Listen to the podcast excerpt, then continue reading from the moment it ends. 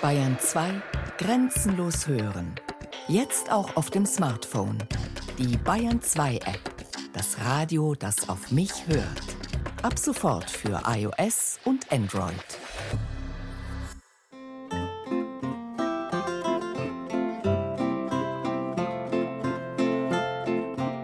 Es ist das Jahr 1882, kurz vor Weihnachten.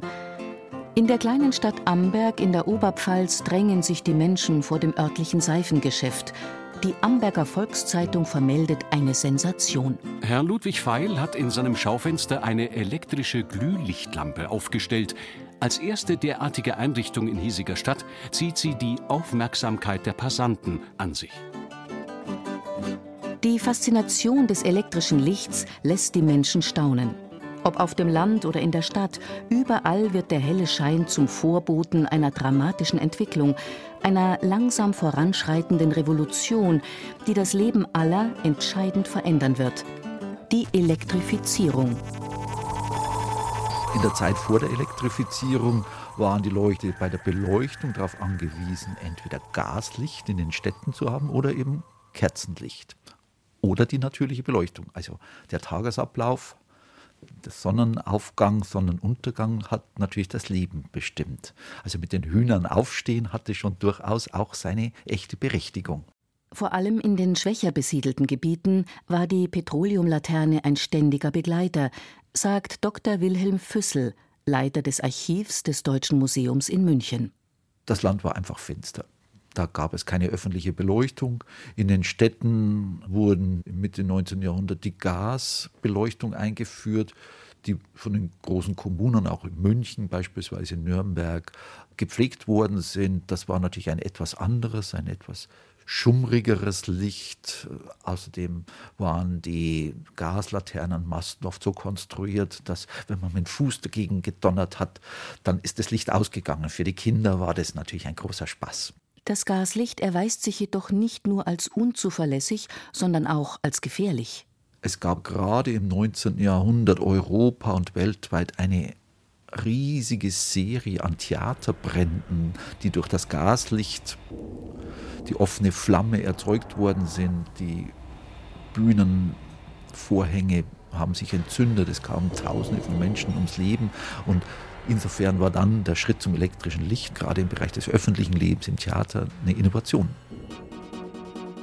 Elektrische Beleuchtung wird zuerst in öffentlichen Gebäuden, Kaufhäusern und großen Restaurants installiert.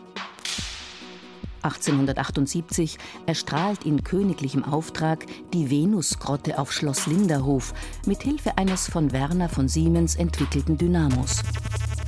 1879 wird der Münchner Hauptbahnhof beleuchtet. Auch ein Zelt auf dem Oktoberfest soll bereits im Jahr 1886 die Besucher mit elektrischem Licht empfangen haben.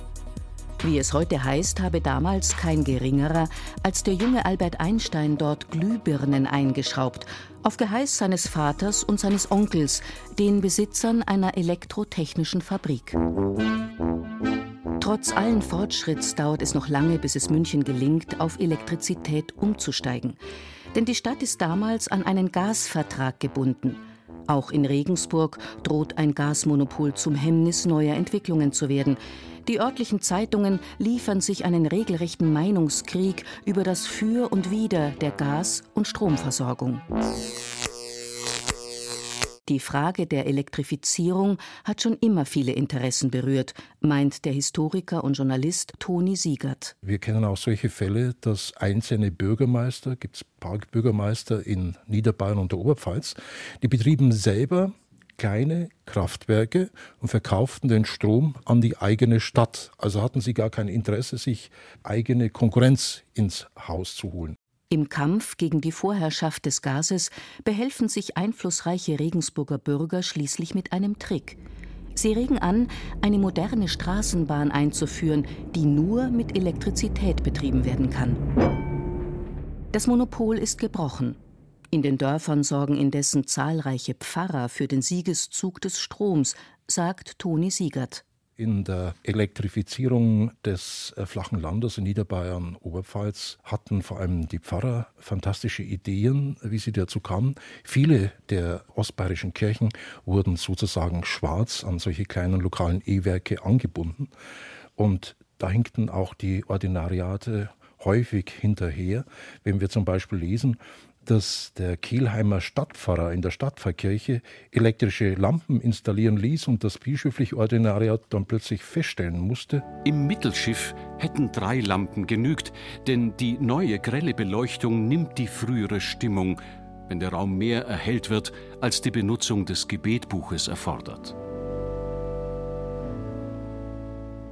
Die Kirchen waren sozusagen Botschafter des elektrischen Lichts. Man konnte dort hautnah sehen, wie schön das Licht ist, wie angenehm, wie ungefährlich. Und es hat, war nicht mehr verraucht in der Kirche von den Talgkerzen, wie das früher war. Den Aufbruch ins Stromzeitalter treibt damals vor allem Oskar von Miller voran, ein gelernter Bauingenieur aus München und ein Pionier der Elektrifizierung. Inspiriert von der ersten internationalen elektrotechnischen Ausstellung in Paris im Jahr 1881 möchte von Miller auch die deutsche Öffentlichkeit für die neue Technik begeistern. Schon ein Jahr später ist es soweit. Im Münchner Glaspalast findet die erste internationale elektrotechnische Ausstellung statt, ein elektrisch beleuchtetes Spektakel. Vor begeistertem Publikum gelingt Oskar von Miller gemeinsam mit dem Franzosen Marcel Depré die erste Fernübertragung von Gleichstrom auf einer 57 Kilometer langen Strecke von Miesbach nach München.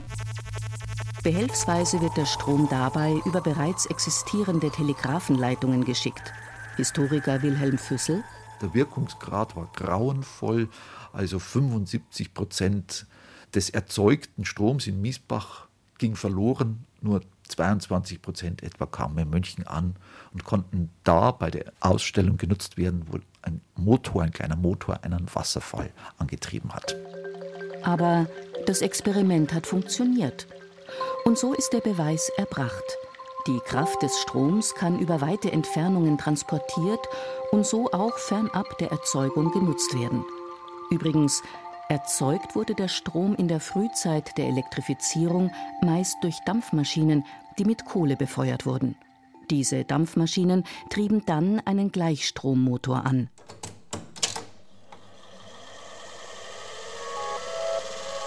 Zwar ist Oskar von Miller ein Visionär, der schon früh daran denkt, Strom durch Netze zugänglich zu machen, doch bis zu einer flächendeckenden Versorgung sollen noch Jahrzehnte vergehen. Bis dahin besteht Bayern im Wesentlichen aus voneinander unabhängigen Strominseln, erklärt Historiker Toni Siegert. Also irgendjemand hat beschlossen, ein Bauer, ein Sägewerksbesitzer, eine Kleinstadt, ein Elektrizitätswerk zu errichten und nur diesen engeren Einzugsbereich zu versorgen. Einzugsbereich konnte sein ein paar Häuser, der Nachbar, ein Dorf oder die Stadt. Zu mir reicht ja auch die Kapazität nicht. Das heißt, das Ganze war eine Insel. Wenn dort der Strom ausfiel, zum Beispiel durch Maschinenschaden, Brennstoff war nicht genügend da, schlechtes Wetter, was auch immer, dann war der Strom für alle weg. Bei seiner Archivrecherche zur ostbayerischen Stromgeschichte ist Siegert auf bewegende Anekdoten von pragmatischen Bastlern gestoßen, Pioniere, die die Elektrifizierung in den Regionen vorantrieben so wie der Mechanikermeister Johannes Weiß aus Landshut. Der besuchte damals die internationale elektrische Ausstellung in München, war vor den Möglichkeiten der Elektrotechnik so fasziniert, dass er ein Jahr später, da war er 33, dann in Landshut seinen ersten Dynamo gebaut hat, den später auch zum Patent anmeldete. Und anschließend vor seiner Maschinenfabrik hat er erstmals in der Öffentlichkeit elektrisches Bogenlicht eingeschaltet. Das war eine Sensation. Die weitere Geschichte von Johannes Weiß zeigt jedoch, Strompioniere haben es damals schwer. Zwar begeistert Weiß mit öffentlichen Lichtinstallationen und beschäftigt schließlich 35 Mitarbeiter in seiner Fabrik, doch kann er sich nicht auf das Stromgeschäft verlassen. Als es in Landshut aufgrund des Gasmonopols nicht vorangeht, sperrt er den Laden zu und ist froh um sein zweites Standbein, die Produktion von Schnupftabak. Dann haben natürlich auch etliche Leute versucht, den Strom zu verhindern. Eine solche köstliche Begründung, dass der Strom eine sehr gefährliche Angelegenheit sei, finden wir im Raum Simbach in Niederbayern.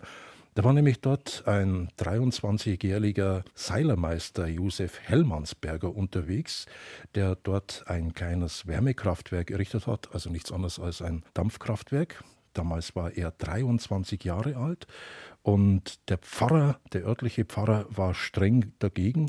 Er befürchtete nämlich. Er befürchtete nämlich, dass durch die Ansammlung von Elektrizität in dem Umfange, wie sie die Beleuchtung eines Ortes mit mehr als 3000 Einwohnern zur Folge haben wird, dass alle Gewitter, die über Simbach hinwegziehen, sich über der Beleuchtungsanlage entladen werden und wenn nun bei jedem derartigen Gewitter der Blitz acht bis zehnmal und noch öfter in die elektrische Anlage niederfährt, welchem Schaden, welchem sinnesbetäubenden Lärm sind die Bewohner der rings um die elektrische Anlage liegenden Häuser, Schule, Kirche und so weiter ausgesetzt.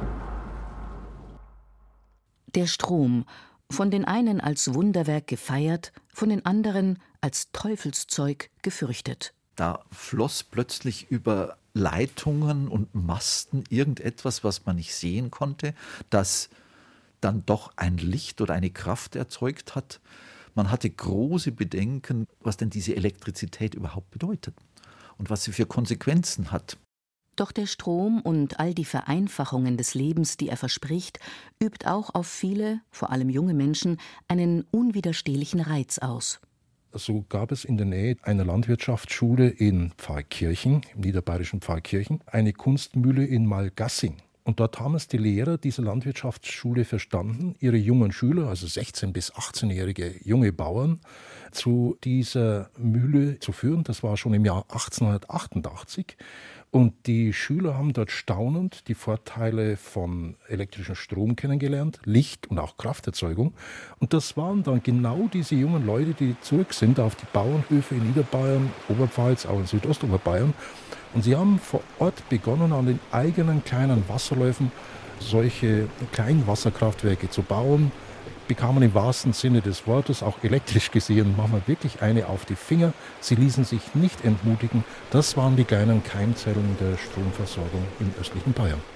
Während diese Keimzellen die Welt im Kleinen revolutionieren, hegt der Ingenieur Oskar von Miller in München weitreichende Pläne. Für Industrieanlagen waren vielfach bereits eigene Elektrizitätswerke geschaffen worden, die beispielsweise mit Kohle oder Wasserkraft betrieben wurden. Doch erst drei Prozent der privaten Haushalte verfügen um das Jahr 1900 über Strom. Auch zahlreiche Handwerksbetriebe sind noch ohne elektrische Energie. Historiker Wilhelm Füssel er wollte für den Handwerker eine billige Arbeitskraft schaffen. Strom sollte also dem Handwerk die Arbeitsbedingungen verbessern und sollte ihn konkurrenzfähig machen zu den großen Unternehmen. Dazu musste konstruktiv ganz viel gemacht werden. Es mussten kleine Elektromotoren gebaut werden, nicht Monstren, die in keinen Haushalt oder in keinen Betrieb, in keinen Handwerksbetrieb gepasst hatten, sondern kleine Motoren. Und Oskar von Miller hat es verstanden, auch Firmen zu finden, besonders die Firma BBC, Braun, Boveri und Company, wie sie dann später hieß, die haben angefangen, 1 PS-Motoren zu bauen. Die haben dem Handwerk geholfen. Das war ein Durchbruch und Miller hat es verstanden, den Strom billig zu machen. Und Strom kann man nur dann billig machen, wenn man viele Abnehmer hat. Und der Strom sollte billig angeboten werden, dadurch die Privathaushalte, der Handwerk gelockt werden, damit sie sich in dieses Versorgungssystem einklinken. Eine Statistik aus der damaligen Zeit führt unter den ersten fünf Elektrizitätsunternehmen in Europa zwei Werke, die Oskar von Miller gebaut hat die hatten statistisch gesehen den meisten Anschluss an Privathaushalten und auch die meisten Handwerksbetriebe des Ortes elektrifiziert. Also dieses Projekt hat gewirkt. Wenn man heute nach den Orten fragt, dann ist es für Bayern der Ort Fürstenfeldbruck gewesen. Der war europaweit sozusagen vorbildhaft und nach dem Beispiel von Fürstenfeldbruck wurde dann in Siebenbürgen auch von Oskar von Miller das Elektrizitätswerk in Hermannstadt gebaut, zwei der unter fünf führenden Versorgungsunternehmen sozusagen europaweit. Von Miller ist getrieben von einer Vision, die flächendeckende Energieversorgung, das Bayernwerk. Herzstück dieses Systems soll ein Mammutbau in den oberbayerischen Alpen werden. Als Gegenentwurf zur Kohle, die von weit her herbeigeschafft werden muss, setzt von Miller auf das, was man damals weiße Kohle nennt, auf Wasserkraft.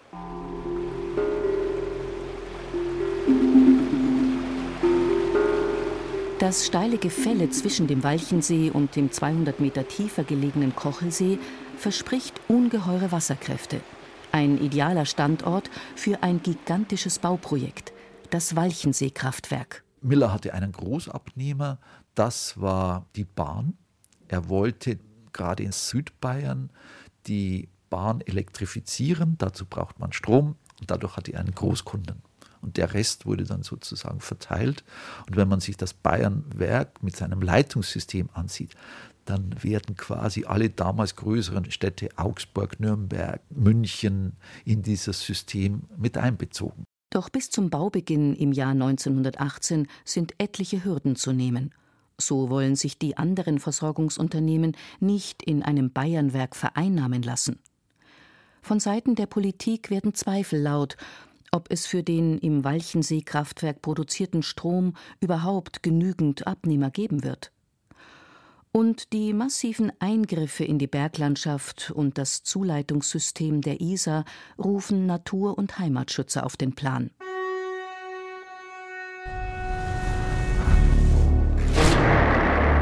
Tunnel werden in den Fels gesprengt. Für den Transport gigantischer Rohre und Turbinen werden Straßen angelegt.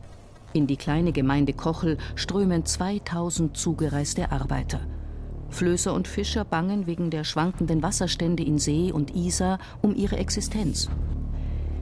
Die vielgelesene Zeitschrift Das Bayernland sorgt sich um die Zukunft des Fremdenverkehrs. Bayern sei im Begriff, die Henne, die goldene Eier lege, in unbedachtsamer Weise zu schlachten und dem Fremdenverkehr, an dem weite Kreise ihr Brot verdienen, das Wasser abzugraben, ohne entsprechende Gegenwerte zu schaffen. Der Walchensee mit dem Isarwinkel und der Jachenau sollten leichtfertig der Vernichtung preisgegeben werden. Dann spielte natürlich auch immer noch die Volkssage hinein, man sagt, im See sei ein großer Waller versteckt und wenn man das Wasser hier ablasse, dann würde er sich rächen. Also auch solche mythischen Gedanken spielten beim Protest oder bei der Gegnerschaft zum Walchensee-Kraftwerk eine Rolle. Entgegen aller Widerstände, 1924 ist das Kraftwerk fertig. Heute noch gilt es als Meisterstück der Ingenieurskunst und eines der größten seiner Art. Rund zwei Drittel der Leistung von 124 Megawatt werden ins bayerische Gesamtnetz eingespeist. Das andere Drittel versorgt die Deutsche Bahn. Für die Privathaushalte, die als letztes Glied in der Kette elektrifiziert werden, bleibt Strom für lange Zeit ein teures Luxusgut.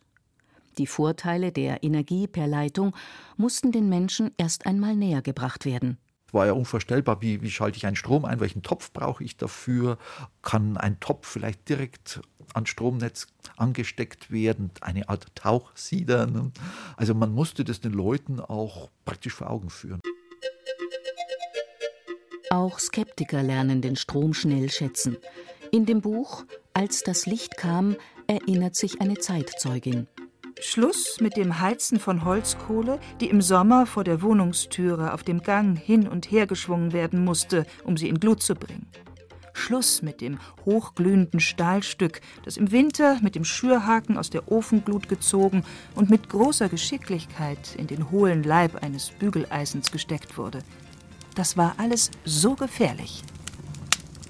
Trotzdem verlief die Elektrifizierung gerade auf dem Land schleppend. In Niederbayern ließ das lang angekündigte Überlandwerk auch auf sich warten. Noch im Jahr 1936 waren hier erst drei Viertel der Bevölkerung mit Strom versorgt. Zum systematischen Stromnetz, wie wir es heute kennen, war es noch ein weiter Weg. Historiker Toni Siegert ja, es war tatsächlich ein Kabel Chaos, das über das ganze Land herrschte, an unterschiedlichen Betriebsspannungen, größtenteils Gleichstromnetze, die neuen Netze, das war Wechselstrom, Drehstrom und so weiter. Also all das erst einmal zu vereinheitlichen, das konnte ja auch gar nicht geordnet sein, weil es dafür keine Vorschriften gab. Und so wundert man sich nicht, wenn dann vor allem in den 20er Jahren die Bezirksämter auf Anordnung des bayerischen Innenministeriums allmählich versuchten, das Ganze zu erfassen, dann feststellen mussten, oha, da war ja unser eigenes Bezirksamt bisher schwarz am Netz. Polizeistationen, Gendarmeriestationen, Kirchen oder Rathäuser bezogen schwarz ihren Strom in Anführungszeichen. Entweder war das E-Werk als Anlage gar nicht genehmigt worden, das Grundrecht beim Spannen der Leitung großzügig übersehen oder beim Bau von Wasserkraftanlagen das Wasserrecht nicht gewahrt worden. Abenteuerlich provisorisch waren auch viele Stromleitungen. Da gab es keinen Stahlträger. Das waren einfache Bäume, Baummasten, die man da in die Landschaft gepflanzt hat.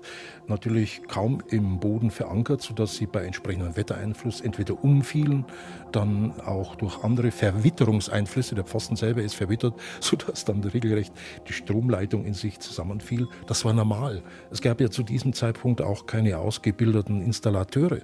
Es gab ja auch keinen Standard dafür, nach welchem Standard sollten sich die Installateure richten. All das musste erst eingeführt werden. Also darum insgesamt eine riesige, aufgeregte Zeit und man wundert sich im Nachhinein, wie es trotz allem gelungen ist, eigentlich über nur ein paar Jahrzehnte diesen Standard herbeizuführen.